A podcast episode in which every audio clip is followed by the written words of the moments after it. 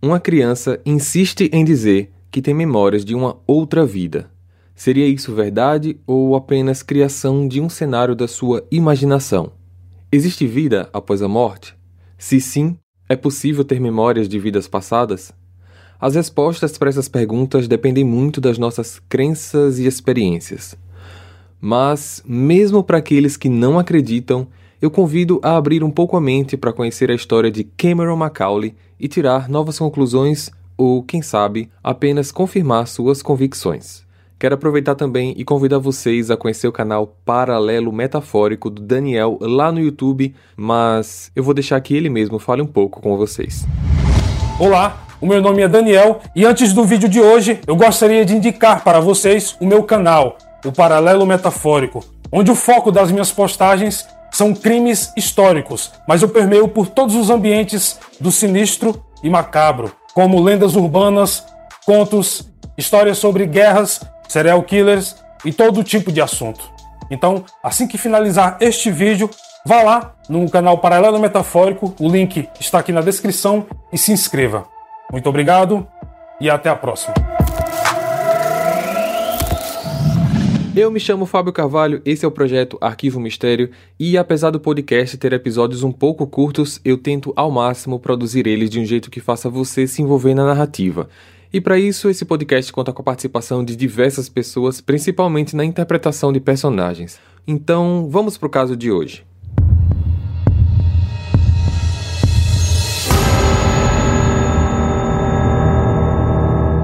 Cameron Macaulay nasceu em Glasgow, na Escócia, e quando os fatos mais intensos dessa história aconteceram, ele tinha apenas 5 anos de idade. Ele é filho de Norma Macaulay, mãe solteira, e também tem um irmão mais velho chamado Martin. Cameron é um garoto completamente saudável, mas para alguns, nem tanto. Desde os dois anos, quando começou a falar e poder construir frases com mais sentido, Cameron falava algumas curtas informações sobre casa de praia, cachorro, irmã, coisa que não fazia parte da sua vida. Com o passar dos anos, ele continuava com esses fatos, mas agora elaborando histórias onde mais detalhes eram adicionados. O garoto dizia que antigamente morava em Barra, uma ilha também da Escócia. Esse lugar fica a aproximadamente 350 quilômetros de onde eles moravam. Ele dizia que lá tinha um cachorro, dois irmãos e uma irmã, que costumava ver a praia e aviões sobrevoando a casa dele. Numa certa vez, aos cinco anos, ele deixou sua mãe bastante preocupada quando essas histórias estavam tomando uma proporção fora do comum. Eu quero ir para Barra, minha família está sentindo minha falta. Para que fique melhor o entendimento, Cameron não reagia assim 24 horas por dia ou 7 dias por semana. Ele era um garoto comum que brincava sempre com seu irmão e amigos, mas em certos momentos ele se pegava pensando ou relembrando nesse assunto quando era questionado. Por conta disso, ele já estava convencido de que tinha vivido uma vida passada e que sua antiga família pudesse estar sentindo sua falta. Mas as informações eram muito vagas em relação a quando ele morou com essa família, qual o seu nome ou com quantos anos ele estava quando sua outra vida se encerrou. Aos seis anos, ele falou para a mãe o nome do seu antigo pai, Shane Robertson. Norma, preocupada, acabou conversando com a psicopedagoga Karen Majors para tentar entender o que poderia estar acontecendo com seu filho. Basicamente, o jeito que Cameron descreve o mundo dele realmente é diferente de como as demais crianças descrevem o mundo delas.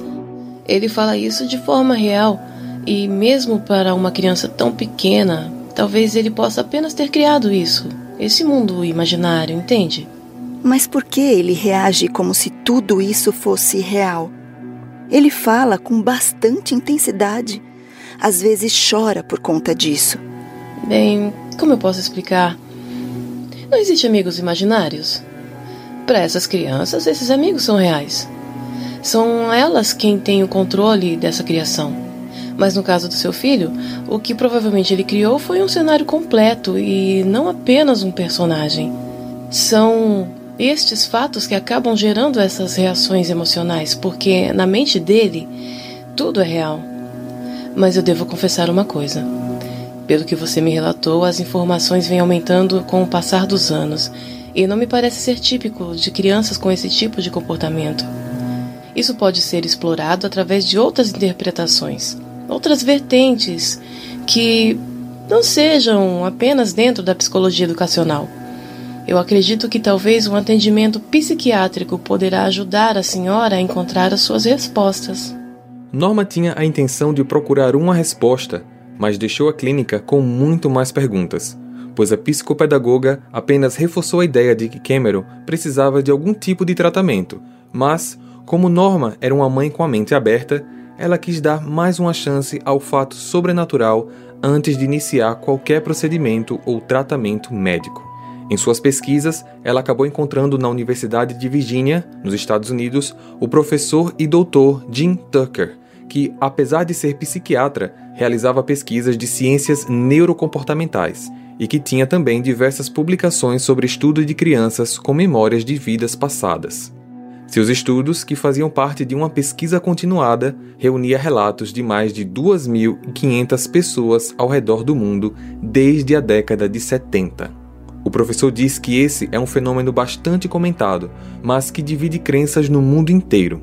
Acrescentou que crianças com esse tipo de comportamento são avaliadas para se verificar se existe alguma veracidade nas informações. Ele aceitou investigar o caso de Cameron para verificar se existe alguma ligação com a vida de alguma outra pessoa do passado. O professor viajou para a Escócia para conhecer e conversar pessoalmente com a criança.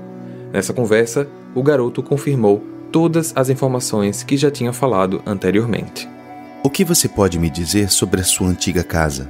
Ela é da. é da banca. Quantos andares? Um andar ou tinha mais que um andar? Um andar. Você pode nos contar como era a casa por dentro?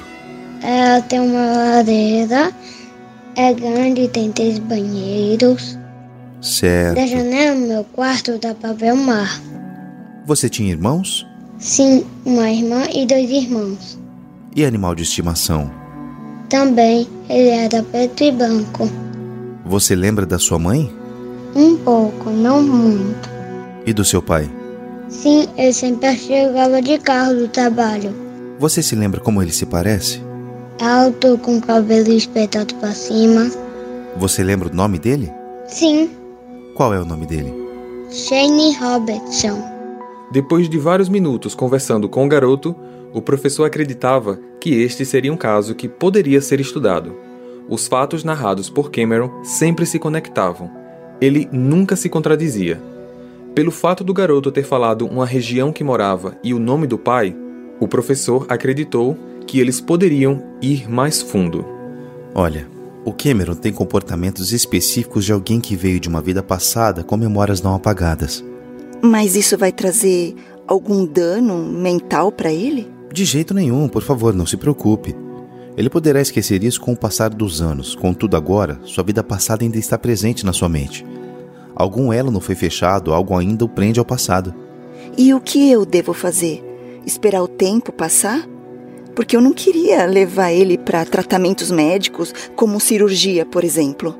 Eu tenho uma opção que pode ser um tiro no escuro, mas eu acho que não custa tentar. Se a senhora permitir, a gente pode pesquisar a fundo esse lugar que ele tanto fala e irmos juntos lá. A universidade irá pagar pelos custos da viagem dele, seus e do seu outro filho também.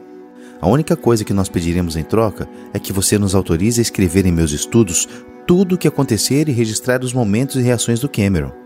Isso será apenas uma observação comportamental, e gostaria de que este comportamento fizesse parte dos estudos da faculdade. Norma aceitou porque já estava convivendo com essa situação há quatro anos, e essa simples viagem poderia ser algo onde talvez eles encontrariam a solução do problema sem o uso de qualquer tipo de tratamento médico. Não custava tentar. Era apenas uma viagem. Cameron, por sua vez, não se conteve de alegria ao saber que todos iriam para a Ilha da Barra.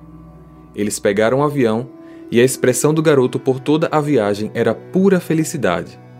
Ao pousar, assim que desceu da escada do avião, Cameron colocou as mãos para o alto e gritou: Eu voltei!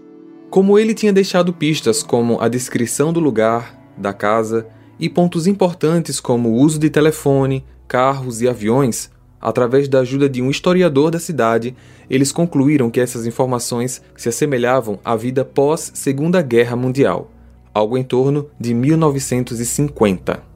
Poucas regiões também são ou foram áreas de pousos aéreos e todas elas eram na região norte. Com o historiador da cidade, eles conseguiram diversas informações que fizeram com que eles conseguissem achar um lugar muito próximo aos detalhes e características compartilhados por Cameron. Eles foram então a essa casa que ficava de frente para o mar. Já ao chegar na porta, Cameron olha com profunda tristeza, parecendo não acreditar que a casa estava vazia. A partir daí, ele não falou muito, apenas caminhava olhando para os cômodos da casa com muita tristeza. Está tudo bem? Sim, mas não tem ninguém aqui. É porque faz muito tempo que você esteve aqui. Você reconhece o lugar? Sim, Ali fica um dos banheiros e aqui é o meu quarto. Eles continuaram andando pela casa e se sentaram na sala olhando para a lareira. Você sente falta deles, amor? Sinto. Mas você sabe que agora você tem a mim, não sabe? Cameron apenas a abraça. Não te trouxemos aqui para te deixar triste. A gente não quer isso. Você quer ir para casa? Sim. Quando eles voltaram para sua cidade, Norma decidiu contratar uma genealogista, profissional da área de pesquisa sobre ancestrais. Foi descoberto que em Glasgow existia uma moça chamada Gillian Robertson, na qual pertencia a uma família que tinha uma casa de praia na Ilha da Barra. Ao que tudo indicava, ela seria a irmã de Cameron na vida passada. Pelo fato do endereço e telefone estarem na lista telefônica, ou seja, informações públicas, Norma entrou em contato com essa moça, explicou o caso e esta, por sua vez, concordou em receber a visita de Cameron. Gillian mostrou fotos da família na casa que eles tinham visitado. Mostrou fotos de um cachorro preto e branco, mas afirmou que não existia ninguém em sua família chamado Shane. Acrescentou que ela tinha um tio chamado Jamie e que, de fato, ele era um homem alto e com cabelo espetado. O professor concluiu que, apesar da viagem ter sido um tanto quanto interessante, com diversos pontos que se conectaram, esse estudo não pôde ser definitivamente conclusivo por não conseguirem confirmações precisas. Ele acrescenta que a transição entre vidas é um novo começo e o fato de conseguir manter lembranças da vida passada é um fato muito raro, mas que seria muito milagroso se todas as lembranças se mantivessem intactas. Apesar desta experiência, Cameron acabou aos poucos falando menos sobre essa vida passada e deixou de lado esses fatos que faziam parte de sua mente. Para muitos, isso é algo inacreditável. Para outros, inexplicável. Mas pelo menos, Norma conseguiu o que desejava: fazer com que o filho crescesse sem a tristeza que tanto o atormentava. Como essas crianças podem ter informações tão precisas sobre vidas passadas? Elas estão carregando consigo o espírito de uma outra pessoa ou elas estão mentindo? Se estão mentindo, o que uma criança ganharia com isso? Estas são algumas das diversas perguntas das quais ainda não temos respostas. Mas são as nossas próprias crenças e convicções que poderão nos trazer uma resposta mais próxima daquilo que acreditamos. E você, acredita em reencarnação? Compartilha esse episódio para ajudar no crescimento do canal. A gente também está no YouTube se você quiser ouvir essas histórias com experiência visual e eu vejo vocês no próximo caso. Combinado? Até lá!